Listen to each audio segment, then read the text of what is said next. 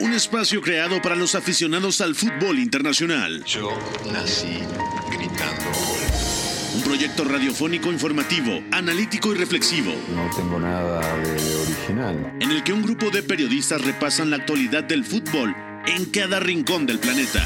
Todos los bebés se asoman al mundo gritando.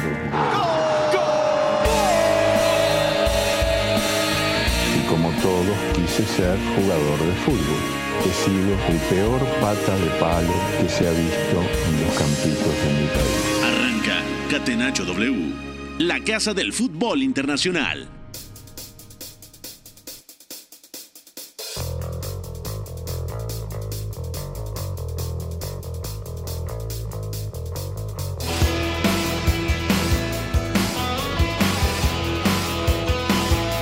Hola, ¿qué tal? ¿Cómo están? Bienvenidos a una edición más de Catenacho W, Catenacho de lunes 22 de mayo del 2023. Soy Pepe El Bosque y es un placer saludar a todo el equipo de Catenacho W y también a toda la gente que nos escucha. Mucho que platicar. El City ya gana la Premier 2022-2023. La Juventus es castigada de nuevo y le quitan 10 puntos en la clasificación actual de la Serie A. El Bayern Múnich cayó contra el Leipzig, el partido que para muchos era el del fin de semana cuando lo preguntábamos el pasado viernes, se ha confirmado, el Bayern perdió, el Borussia Dortmund goleó al Augsburg 0 a 3 y el Borussia Dortmund después de 11 años puede volver a ganar la Bundesliga. También platicaremos un poco de la penosa situación que se vive en España con el tema en Mestalla, todo el racismo que vivió Vinicius Junior, el brasileño del Real Madrid. Para esto y un poquito más platicaremos con Beto González. Beto, ¿cómo estás? Todo bien, Pepe, gracias. Abrazo para ti, para Oscar Fo, McLovin, a toda la gente que nos escucha. ¿Qué fin de semana se definió la Premier? La Bundesliga está en llamas. Italia también vuelve a estar en llamas con la sanción hecha oficial para la Juve. Y luego también, bueno, lo que pasó en España, ¿no? O sea, pierde el Barça, gana la Liga, pero lo más importante es lo que pasó en Mestalla, ¿no? Independientemente de la derrota del Real Madrid, los, los insultos racistas frontales que recibió Vinicius Junior. Y no solo eso, sino que es peor aún eh, lo que se ha venido diciendo después, los ecos, las declaraciones, los mensajes. Hay que calibrar la brújula bastante bien para hablar de este tema, que ya lo estaremos tocando. De acuerdo, también viene el señor Oscar Mendoza, informe cómo le va. Eh, hoy jugó el Leicester, el Leicester está al borde del descenso en la Premier League, porque el Everton depende de sí mismo y además el Everton tiene un partido, entre comillas, accesible porque juega en Goodison Park contra el Bournemouth. Entonces, bueno, ese equipo que logró quizá la historia, la hazaña más grande en la historia reciente de la Premier, podría perder la categoría. ¿Cómo estás? Todo bien, Pepe, un saludo para ti, para Beto y para todos los que nos escuchan. Sí, el Leicester, que en 2016 ganó la Premier de la mano de Claudio Ranieri, ahora mismo está al borde del descenso. Veremos qué pasa en este domingo, que tendremos todos los partidos simultáneos en la Premier. Una Premier que también repleta de historias, ¿no? Ya lo platicaremos. El Ujú. Newcastle hoy clasificó a Champions ya oficialmente, y el Brighton, que lo veremos en la siguiente campaña en competición europea. Entonces, mucho de qué hablar. De acuerdo. Saludo también a McLovin hoy en la sala de máquinas de Catenacho W y también a Fonaldo, nuestro productor. Vamos a arrancar, como todos los lunes, con la pregunta del, del fin de semana. La pregunta del día. Non potevo farlo venire dagli Stati Uniti senza farlo giocare. Catenacho W. Y la pregunta dice así, ¿cuál fue el mejor futbolista del fin de semana? Comienzo contigo, Oscar, y lo tienes que justificar. Para ti, ¿quién fue el mejor jugador en las principales ligas europeas?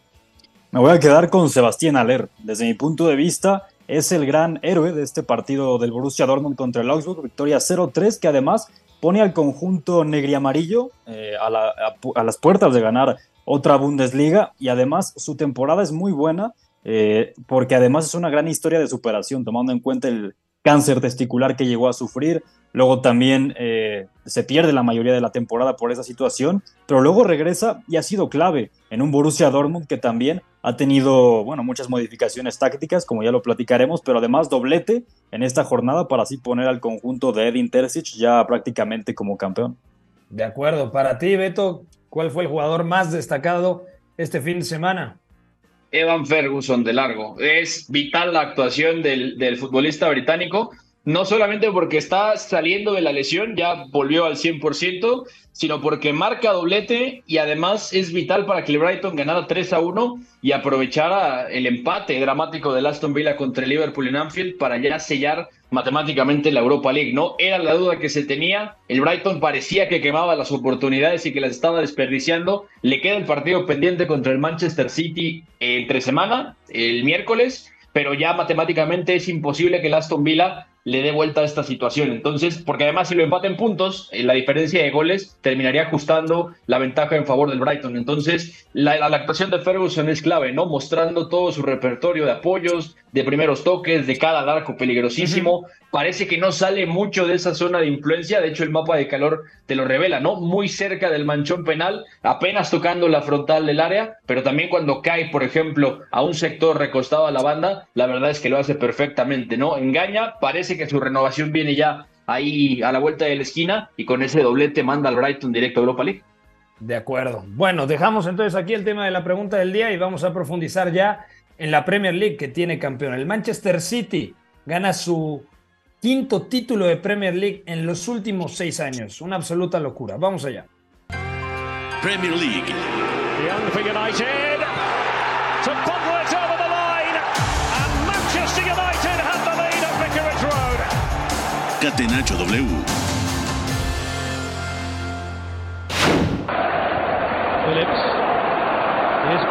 with Foden moving up to his left. It's Alvarez! And the party is well and truly underway. World Cup winner, Premier League winner, and on Manchester. El Manchester City derrotó 1 a 0 al Chelsea. Ya era campeón porque el Arsenal había caído en campo del Nottingham Forest. Se dio el lujo Pep Guardiola de cambiar a nueve titulares. Jugó el chico Cole Palmer, que termina dando la asistencia. Julián Álvarez en el frente de ataque, que marca el gol. Riyad Mahrez en la derecha, que sería titular prácticamente en cualquier otro equipo de la Premier League, quizá no el Liverpool porque está Salah. Jugó Foden, jugó Rico Lewis, jugó Calvin Phillips de medio centro, el español Sergio Gómez, jugó Laporte eh, y el arquero Ortega, el alemán. Nueve modificaciones, partido entre comillas de trámite para el Manchester City, pero vuelve a demostrar Julián Álvarez Beto que seguramente es el mejor delantero suplente del mundo. Y además mmm, no solamente puede ser el suplente de Haaland, sino que puede ser complemento del atacante noruego porque puede partir de banda izquierda, algo que ya ha pasado esta temporada, o sobre todo jugar como una especie de segunda punta o un media punta que se recarga un poquito más a la derecha. Sí, totalmente. De hecho, hay una compilación muy interesante en Twitter de, de DataRef que junta todos los goles de Julián Álvarez contra el Big Six esta temporada. Le ha hecho a Liverpool, le ha hecho al Chelsea, le ha hecho, eh, por ejemplo, a Liverpool en Community Shield, al Chelsea en Copa, también al Tottenham en Premier, al mismo Liverpool en Premier. Les ha marcado prácticamente a, a todos, ¿no? Eh, hay un dato que me parecía interesantísimo que Hernán Crespo, cuando jugó en Inglaterra, le hizo en tres años seis goles al Big Six. Julián en su primera temporada y siendo suplente ha conseguido seis ante esos seis grandes. O sea, eso habla perfectamente del impacto que tiene, cómo lo ha utilizado Guardiola y cómo ha respondido el argentino en partidos de este calibre, ¿no? Luego también me parece que el equipo tenía toda la licencia para rotar como lo hizo y te das cuenta de lo engrasado que está el, equipo, el sistema, todo, cómo funciona perfectamente, que incluso juega casi con un rombo en el centro del campo y Sergio Gómez ni siquiera juega eh, como, como lateral, ¿no? Sergio Gómez realmente es mediocampista de formación. En el Anderlecht jugaba como carlero con Vincent Company y jugó de interior izquierdo ayer, por ejemplo, ¿no? Rico Luis también siendo lateral, interior de formación, jugó de interior por derecha en ese rombo. Phil Foden en la punta del rombo, o sea, eh, Guardiola experimentó un poquito con las relaciones hechas por los nombres, pero no hizo nada a nivel estructura que no conociéramos. Entonces, más allá de eso, el City domina muchísima eh, muchísimo la primera parte. Luego también es cierto que Esteban Ortega tiene que emplearse por ahí a fondo varias veces, pero ya no importaba, ¿no? El Manchester City ya era campeón, pasara lo que pasara, iba a alzar la Premier y me parece que hay tramos del partido que son buenísimos de verdad. Y bueno, ya con eso alcanza perfectamente, gol de Julián. Uh -huh. Y bueno, ya se, se hay hay despedidas, parece, ¿no? No sé si llegaron a ver el video, pero en la celebración, Aymeric Laporte está tirado en el césped y está llorando porque se presume que es eh, posiblemente ya su última temporada como Citizen. Pero ¿dónde va a terminar Laporte? También se habla, por ejemplo, de Gundogan, que es una de las eh, peticiones de Mikel Arteta, que lo quiere sí o sí, por lo menos para las siguientes dos temporadas. Gundogan tiene 32 años, yo creo que si lo dosifican y con el hueco vacante que dejará el suizo Granit Xhaka en el interior izquierdo, caería de pie. O sea, es que no, no encuentro un mejor futbolista que Ilkay Gundogan para jugar en el Arsenal si se va a Xhaka.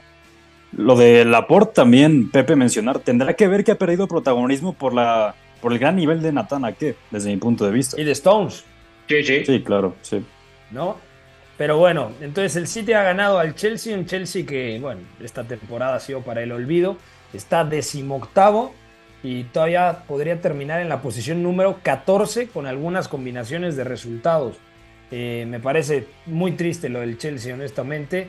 Y vamos a cambiar de partido, repasamos la jornada rápidamente. El Tottenham, otro equipo que decepción total este curso, pese a los 28 goles de Harry Kane, cayó 1 a 3 eh, contra el Brentford, otro equipo de la ciudad de Londres, en Beumo doblete, gran temporada eh, del camerunés en Beumo, se dice poco, pero ya tiene nueve goles, eh, tiene siete asistencias, no solamente sabe jugar arriba, sino que partiendo de banda, como en muchos tramos de la temporada lo ha hecho eh, me parece que ha ofrecido un gran rendimiento y ahora sin Tony, que está sancionado por lo menos hasta el primer semestre de la temporada que viene, bueno, en Beumo tendrá que ser diferencial. Y también hay que elogiar la temporada del Brentford, que está noveno, siendo una de las tres peores plantillas de la Premier League. Justamente platicaba apenas el día de ayer con Bernardo Cueva, que sabemos que es parte del staff técnico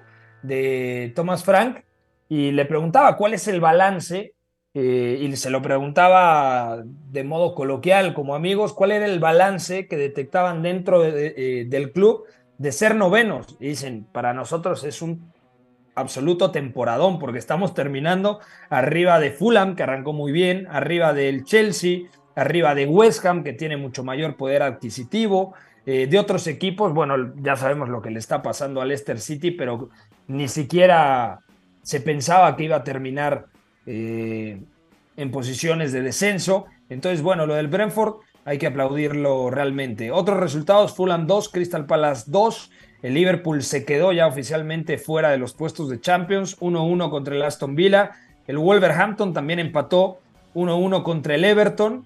Eh, no jugó Raúl Alonso Jiménez y luego creo que se equivoca Julen Lopetegui eh, porque creo que lo merecía. En un partido intrascendente para Wolverhampton, por lo menos que se despidiera Raúl Alonso Jiménez, que entre 2018 y 2020, hay que decirlo como es, fue uno de los cinco o seis mejores atacantes en la mejor liga del mundo, que no pasa todos los días. El otro día sacábamos la estadística, Oscar, en Editorial Puscas, fueron 44 anotaciones o intervención en 44 anotaciones directamente entre goles y asistencias en sus primeras dos temporadas en la Premier League con los Wolves. Entonces me parece que ahí se equivoca un poco en la gestión eh, Julen Lopetegui de Raúl Alonso Jiménez. ¿Cómo lo viste esto, Oscar?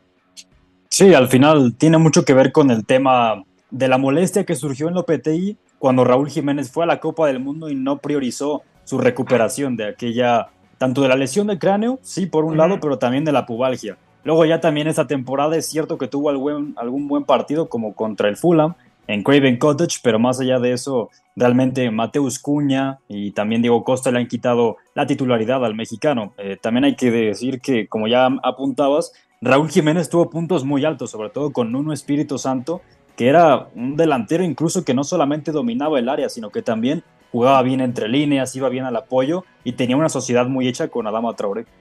De acuerdo. Beto, en otros resultados, el West Ham derrotó 3-1 al Leicester. Eh, no, perdón, al Leeds United. El Brighton ganó 3 a 1 al Southampton en ese partido en donde elogiabas la actuación del irlandés Evan Ferguson. También marcó el tercero, creo que fue Pascal Gross, ¿no? Al minuto 70 y algo. El City ha ganado, como decíamos, 1-0 contra el Chelsea. Y hoy el Newcastle eh, selló ya de forma oficial su boleto a la próxima edición de la Liga de Campeones de Europa con el 0-0 contra el Leicester, un puntito muy valioso en St. James Park. Y además el Newcastle regresa después de 20 años de ausencia a la máxima competición de clubes en el mundo. Sí, de acuerdo. Lo que peligra, eh, hablando del Newcastle, es el tercer lugar porque ha dejado dos puntos hoy contra el Leicester. Es inexplicable que no lo haya ganado. Y de hecho, la única vez que el Leicester se acerca al arco de Nick Pope es al minuto 87 más o menos, un tiro completamente descompuesto de Timothée Castañe.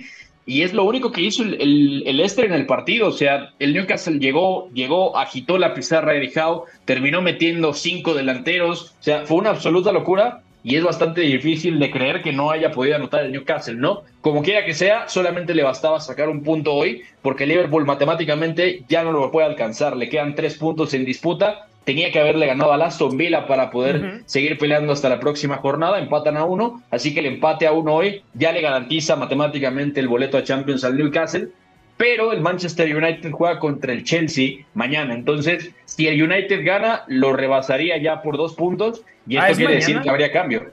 Sí, ¿no? Es martes. Mm, ahora te digo. No, es el jueves, ¿no? Yo me había quedado. Sí, es jueves. jueves. miércoles, miércoles, miércoles, es City Brighton. Mañana no hay actividad de la Premier. Mañana hay mucho fútbol español, pero muchos partidos también intrascendentes, ¿no? Por ahí hay un interesante Real Sociedad Almería, la Real Sociedad buscando Champions y Almería buscando salvarse ¿no? del tema del descenso, que sí, sacó un triunfo importante. Eh, ¿Algo más que quieras agregar, Beto, de la Premier League? Bueno, el, United también le gana 0-1 al Bournemouth. Eh, hay tramos de partido que controla perfectamente, hay otros que parece que se le van a escapar de las manos. Y el gol de Casemiro, si no lo han visto, antes del minuto 10, una tijera dentro del área, impresionante. O sea, debería ser el gol de la jornada. La actuación de Casemiro es, es buena en general, realmente. Christian Eriksen viene ganando ya buen rodaje. Parece que van a llegar todos bastante bien a la final de FA Cup. Otro partido también potente de Bruno Fernández. Me tendría también en Víctor Lindelof, que ya dio el paso al frente y me parece que está cerrando muy bien la temporada. Lo ha demostrado otra vez. Y David De Gea con 16, 17 eh, porterías en blanco, oficialmente es el, el, guante de oro, ¿no? Eh, cuestionado, sí, con errores en la temporada y todo, pero 16, 17 vallas en blanco me parece que es muy meritorio y pese a ser guante de oro, me parece que se va a hablar mucho de si debe seguir o no. Entonces, tema para seguir en el verano. También, Pepe, antes de dejar la Premier League, el tema del Arsenal, que cayó 1-0 contra el Nottingham Forest. Y Mikel Arteta varió bastante los nombres, sobre todo en la línea defensiva, tomando en cuenta que no estaba Sinchenko y tampoco Saliba, como ya desde hace varias semanas jugó ya. Tomás Laterior.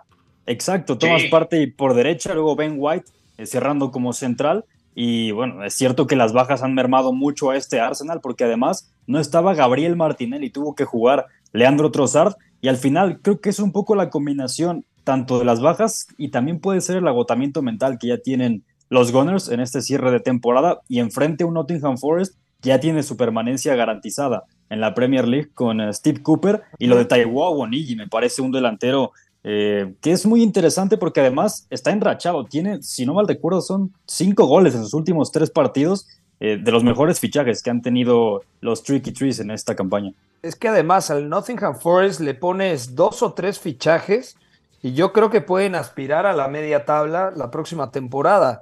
Ya salvaron el descenso, que era importantísimo, pero con futbolistas como Agonigi, eh, que además ya la había roto completamente en la Bundesliga, era el delantero titular del Unión Berlín, o sea, hasta la campaña pasada.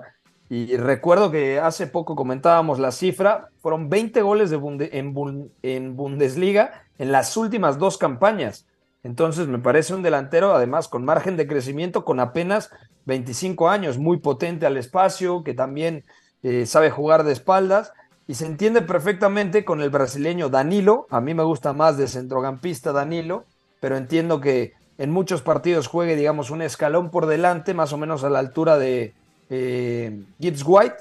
Y luego el que se queda muchas veces suplente es el otro talentoso, ¿no? El galés este Brennan Johnson, que entra ya para, para, los últimos 15 minutos, pero me parece que si a este equipo lo refuerzas con un centrocampista para que acompañe a Danilo, eh, quizá otro central, que está, por ejemplo, Felipe, el brasileño ex Atlético de Madrid, y Niakate. Están carrileros como Renan Lodi, también ex Atlético de Madrid, Serge Aurier, ex Tottenham, Eh, o sea, yo creo que es un, un, buen plantel, ¿no? También está en el centro del campo el senegalés, este ex Crystal Palace eh, Cuyate. O sea, yo creo que es un buen equipo, realmente, Beto.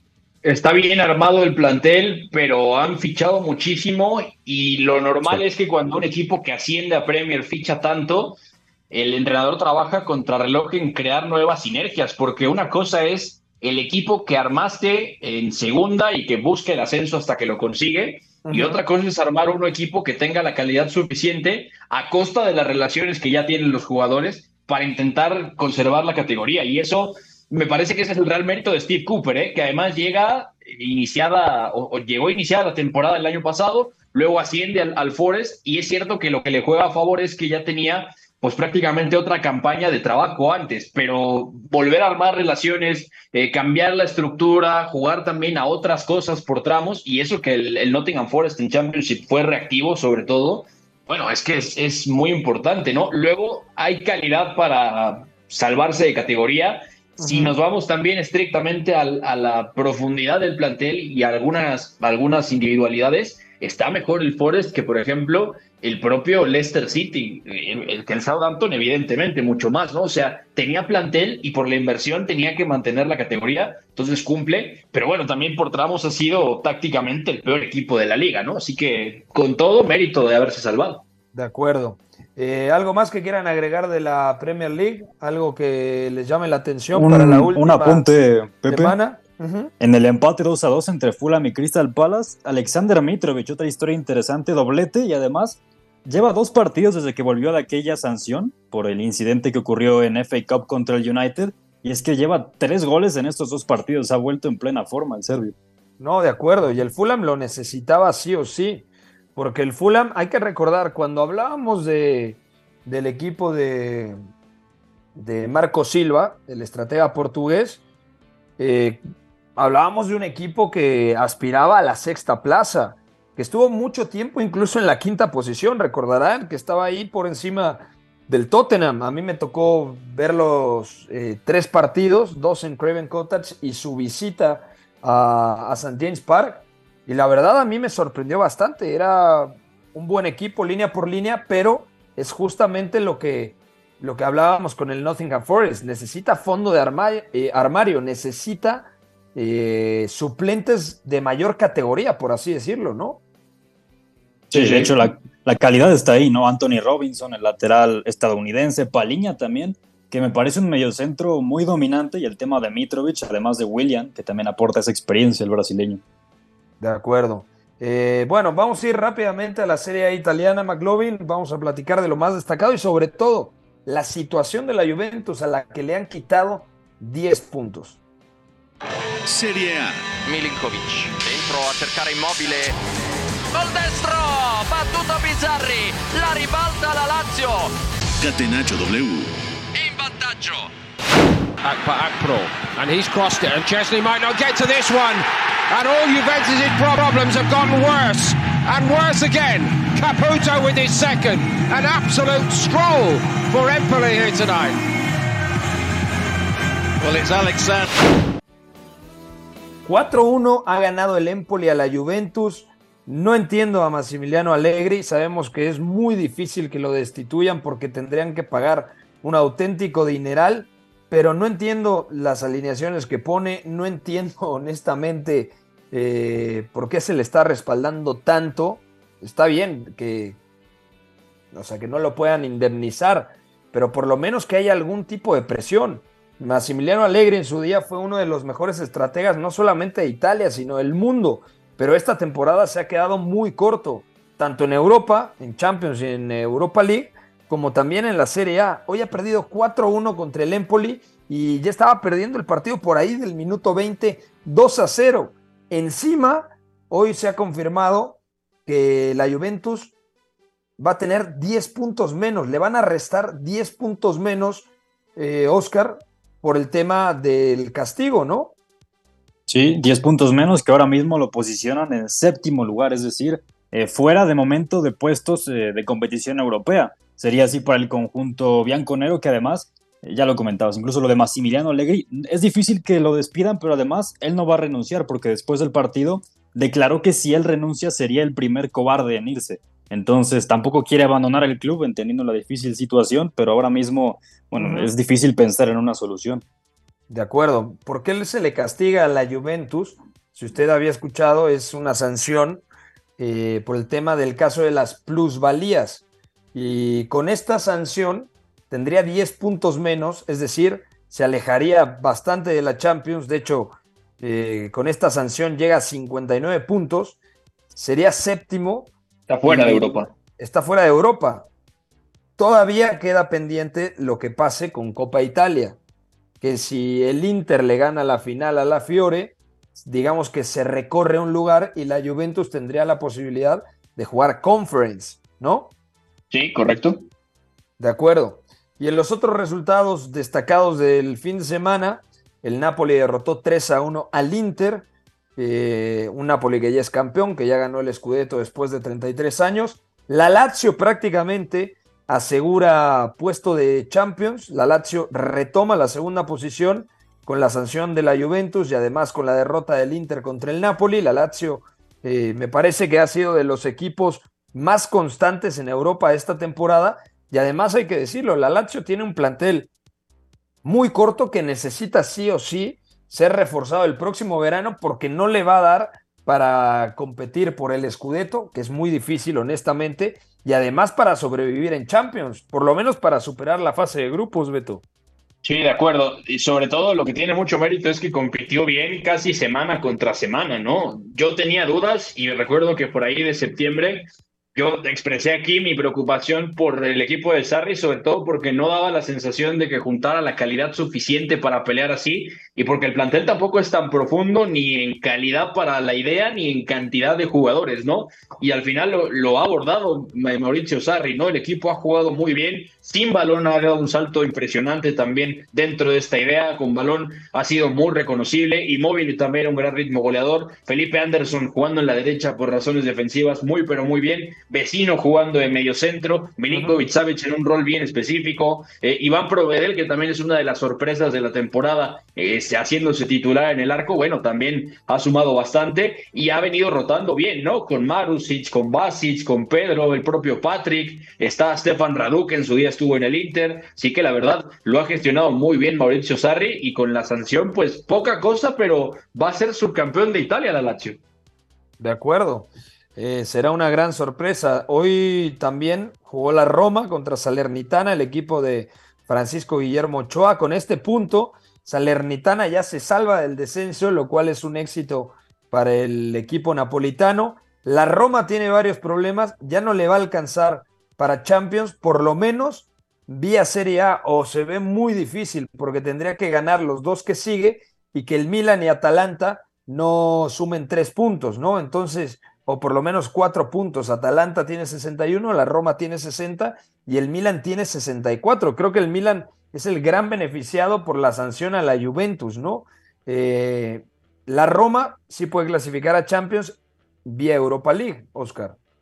Sí, que jugará la final contra el Sevilla y además cierra la Serie A contra la Fiorentina, que es finalista de Copa Italia, difícil. Y luego también después de la final de Europa League jugará contra la Spezia. De acuerdo.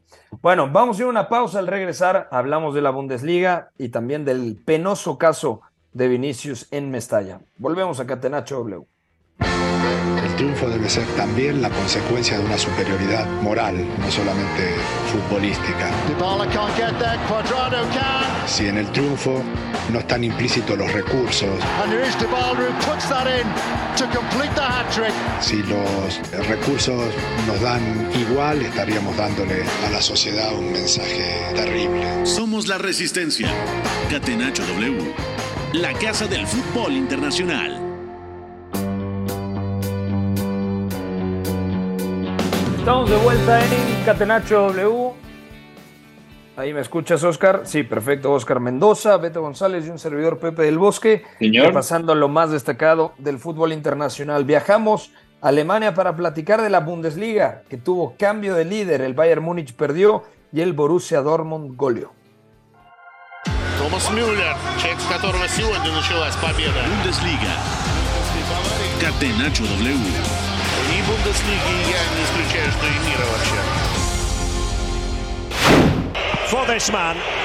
It's Christopher Nkunku, emphatically dispatched. And Leipzig have the power now to make a Champions League place their own.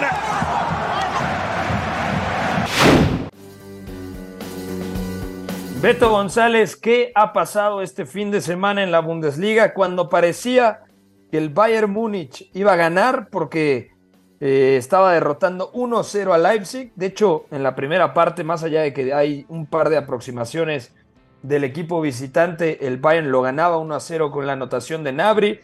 Joao Cancelo estaba jugando bastante bien, Kimmich también en el centro del campo. Era un partido relativamente cómodo para el Bayern, pero en el segundo tiempo se desconecta todo completamente, sobre todo el aparato defensivo, los toman mal parados en un 4 contra 1. Benjamin Pavard comete un infantil penalti sobre eh, su compatriota Christopher Nkunku. Luego viene otra eh, pena máxima que termina eh, cobrando de buena manera el húngaro Dominik Soboslai.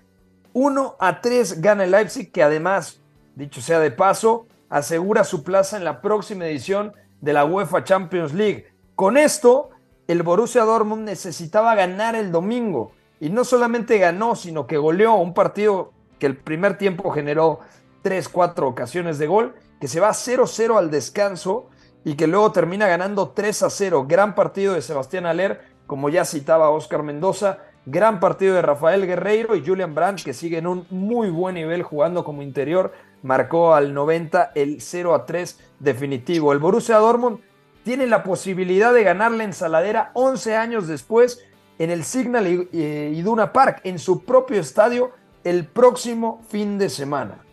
Sí, de acuerdo, va, va, a ser una locura. El Dortmund contra el Mainz, 27 de mayo, y también a la misma hora ese día, Colonia Bayern Múnich. El Dortmund lo podría hacer en casa, el Bayern lo tendría que hacer de visita. Y bueno, supongo que me lo preguntas para que dé la cara después de que dije que Leipzig no iba a ganar el partido y que el Dortmund seguramente iba a hacer algo propio del Borussia Dortmund en este tipo de, fechas y de escenarios y pasó todo lo contrario, ¿no? Yo estoy muy, muy preocupado, muy sorprendido, hasta diría decepcionado del segundo tiempo del Bayern, porque es tal cual, o sea, el equipo juega bien el primer tiempo, me parece que sobre todo llega a controlar bien eh, transición por banda de Leipzig, cosa que para como juega me parece que fue importante, pero luego en el segundo tiempo es a la espalda de Kimi Goretzka, Andrés Silva al apoyo, en Kunku también agitando muy bien arriba, viniendo también por tramos, luego también rompiendo en profundidad.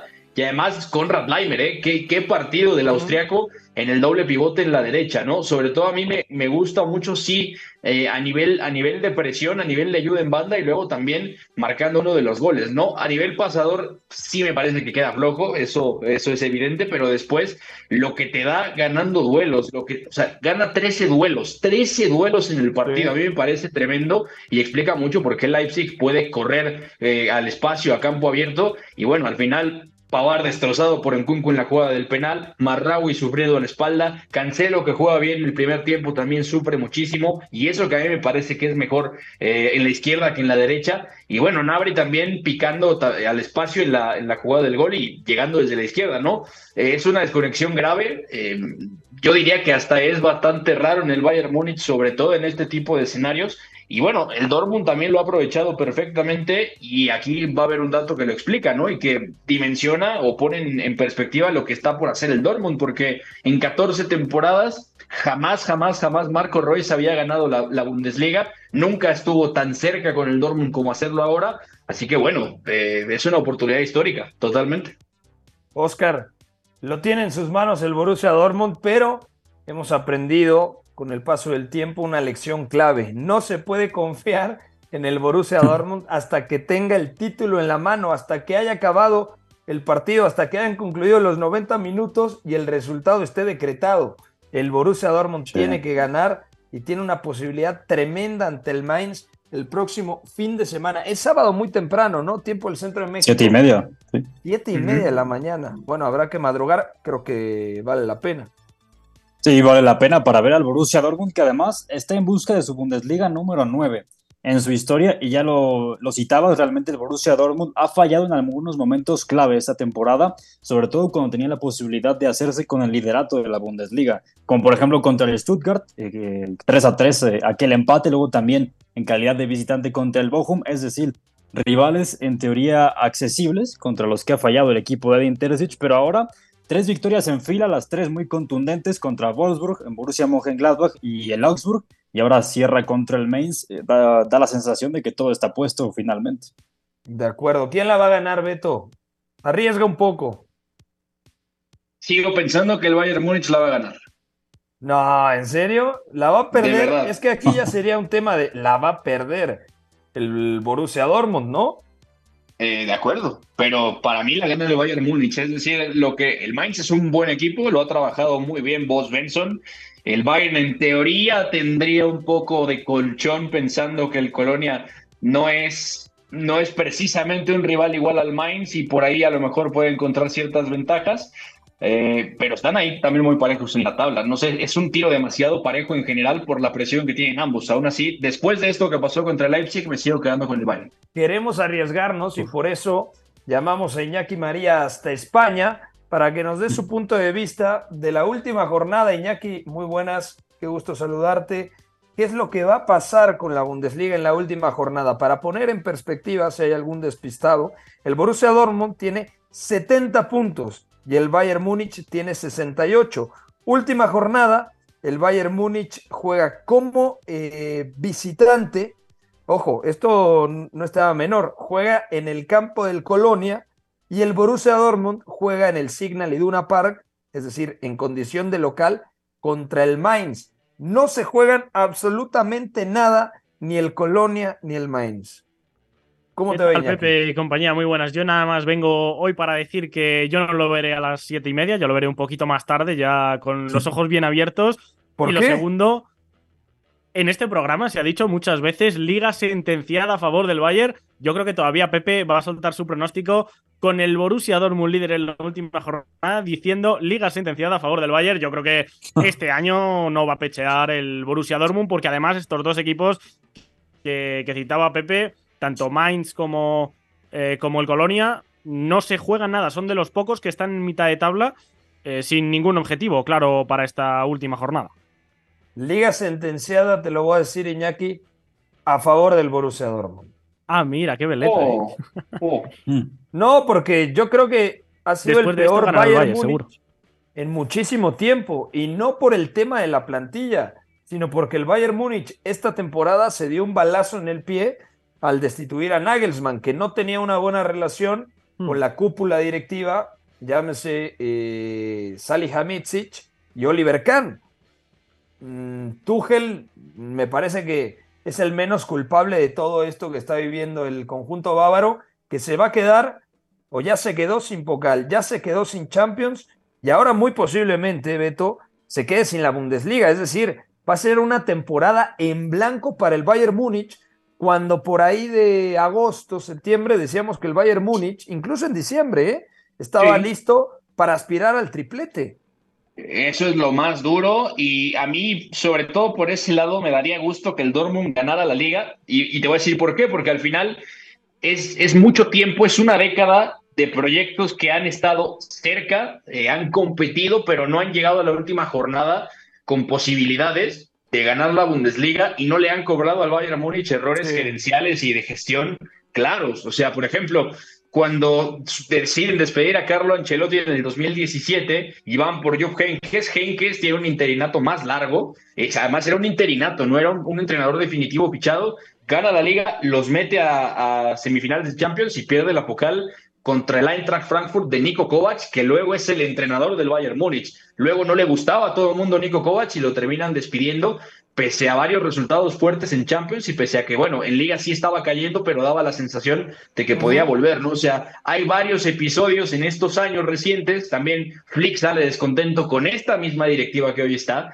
y nadie ha estado lo suficientemente cerca para hacer que el Bayern Múnich pague este tipo de cosas, ¿no? Imagínate hacer que, el entrenador que te lleva al sextete, primero al triplete y luego al sextete, salga descontento y luego vaya a la, a la, selección alemana, en parte porque no estaba feliz. O sea, eso dice mucho. A Nagelsmann, bueno, Nagelsmann no se deja y al final sucede todo esto. Es decir, ya es hora de que a esta directiva le cobren estos errores que son bastante, bastante graves, ¿no? De acuerdo. Sobre todo, Pepe, yo diría que después de aquella vuelta contra el Paris Saint-Germain en octavos de Champions, pensamos que el Bayern estaba para ganarlo absolutamente todo, porque no solamente claro. fue aquella victoria, sino a nivel individual, es que Upamecano estaba bien, De Ligt lo mismo, esa central muy asentada, lo mismo con Kimmich, un Musiala estelar, y estaba Choupo-Moting también en plena forma. Entonces, quizá después de ese partido lo pensamos, pero ya luego vino todo el desastre. De acuerdo. Dejamos entonces aquí el tema de la Bundesliga. Viajamos a la península ibérica, territorio de Iñaki María, para platicar de la Liga Española. La Liga. Con el balón en bandeja de plata, gol. Marca el Atlético de Madrid, sociedad ilimitada. Catenacho W. كلويفرت عادت بعد ذلك لمصلحة جاية لا زال فالنسيا يحاول الله على كرة جميلة وكرة تلعب والمحاولة وأول أهداف في فالنسيا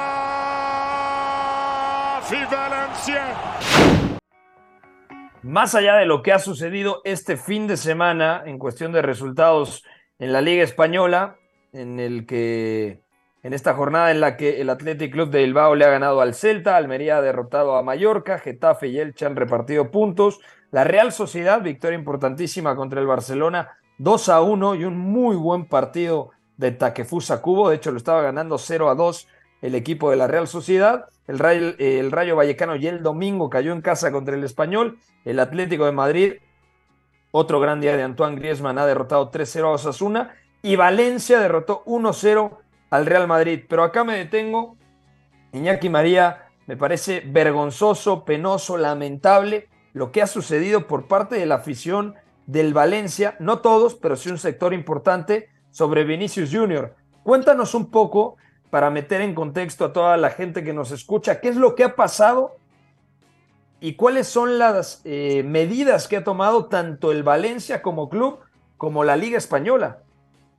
Bueno, pues eh, lo que sucedió ayer fue un capítulo más, realmente. Mm, ayer yo creo que se desencadenó todo, fue la gota que colmó el vaso, pero realmente veníamos ya de muchísimas jornadas donde cada vez que el Real Madrid juega fuera de casa, eh, hay una parte de, la afición, los energúmenos que van a los campos y no se saben comportar, que se dedica a insultar a Vinicius Jr. y este, hay que decir que, evidentemente, no tan grave como lo primero, pero también entra muy fácilmente al trapo y no tiene reacciones eh, lo más amigables posibles, digamos. Entonces, ayer lo que sucedió fue que el Valencia se estaba jugando la vida. Por cierto, con esta victoria, el Valencia prácticamente eh, queda matemáticamente salvado, no matemático, pero casi y el Real Madrid no se jugaba mucho. Entonces, eh, lo, que ocurrió en el partido es que eh, Vinicius llegó a un punto en el cual dijo, eh, se fue a hablar con Ancelotti, me imagino que, le llamaría Ancelotti.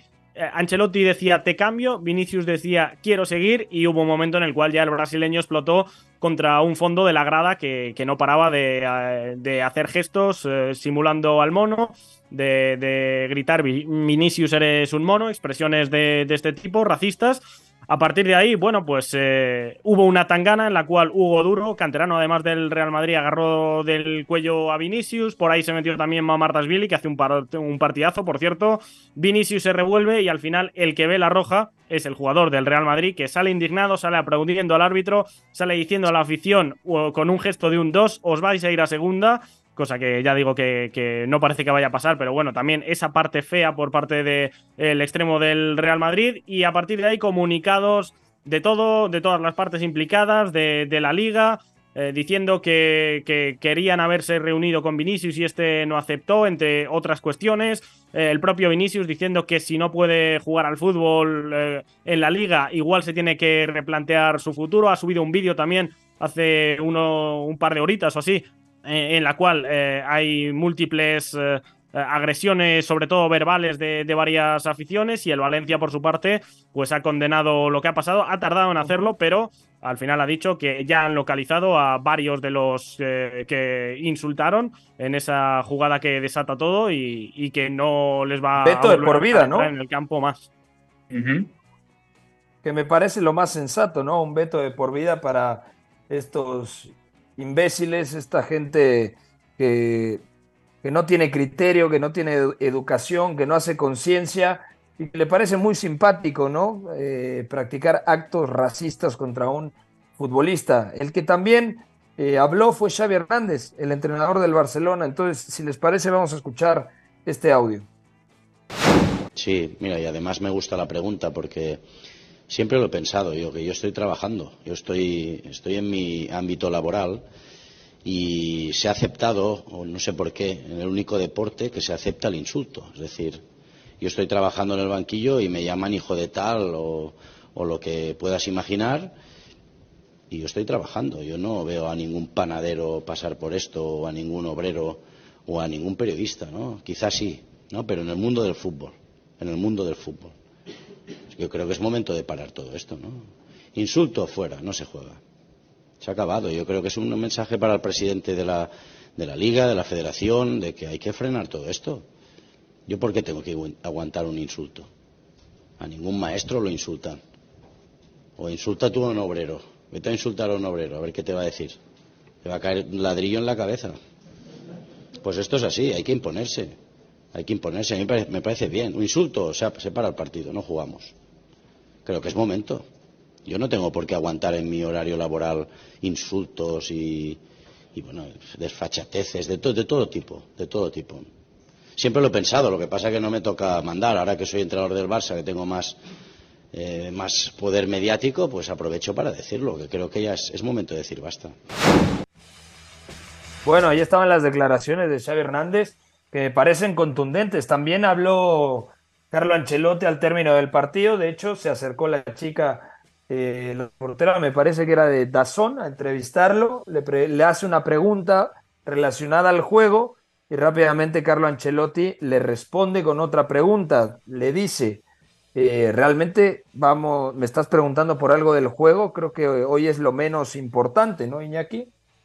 Sí, sí, sí. Incluso Thibaut Courtois al término del partido dijo que si se hubiera enterado de, de, eh, el estado en el que estaba Vinicius, le habría propuesto incluso irse eh, los dos a vestuarios, no seguir jugando el partido. Bueno, hay incluso un precedente de la temporada pasada cuando Diacabí, defensa del Valencia, eh, se retiró de- del terreno de juego, sus compañeros eh, le, le siguieron detrás y Cala, el defensa del Cádiz, eh, fue investigado y no, no sé si al final eh, multado con, con alguna sanción, creo que no.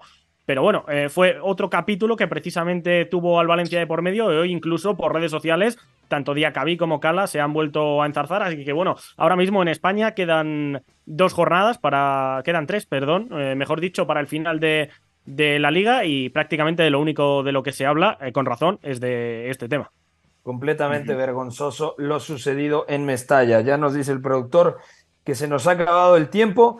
Eh, un último titular, algo más que quieran hablar de Portugal, de Francia, de la Eredivisie, de la Liga Turca, Iñaki, de la Liga de Bielorrusia. Eh, ¿Algo más que quieras decir, Iñaki?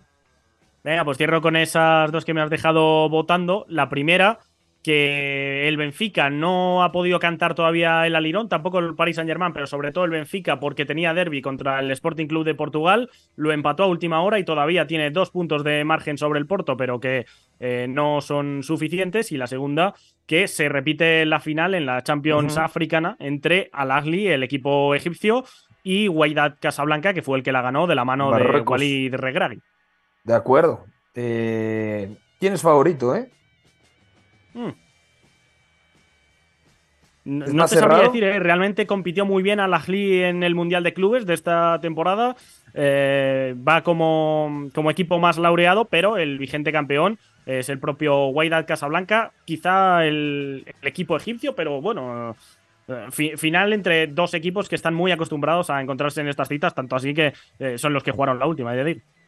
De acuerdo. Bueno, Beto González, ya nos vamos. Te mando un fuerte abrazo, amigo. Fuerte abrazo, Pepe, abrazo para todos. Decirles que Eric Gutiérrez no jugó, es otro mexicano en una situación donde el entrenador no lo ha volteado a ver al final. Y atentos al verano de Guti porque siempre ha sonado que Roger Smith lo quiere en Lisboa y, ha- y se ha hablado de eso de forma franca, así que se está acabando y da la sensación de que Guti se va a mover de Eindhoven. De acuerdo. Oscar, un fuerte abrazo. Fuerte abrazo, nos vamos y mañana Barcelona visita al Real Valladolid. Claro, el Valladolid que también tiene problemas de descenso, está en la decimoctava posición y está ahí compitiendo con Cádiz, Getafe, el propio Español y el Elche. Bueno, el Elche ya está descendido. A nombre de todo el equipo de Catenacho W, soy Pepe del Bosque. Nos escuchamos mañana en punto de las 4 de la tarde, aquí a través de W Deportes 7:30 de AM. Que tengan un buen día. Bye bye. Hay una relación entre la práctica del cuerpo que se expresa en las manos y el cerebro, pero el fútbol ha suprimido esto. De modo que se trata fascinantemente de un ejercicio que nos devuelve en el tiempo a lo que fuimos en el origen, pero también una vez que nos aficionamos a este juego, nos regresa a la infancia, al niño que fuimos. Gracias por sintonizar Catenacho W. Entonces el fútbol es en ese sentido una maquinaria para regresar en el tiempo en un doble sentido. Por W Deportes, la frecuencia del fútbol internacional.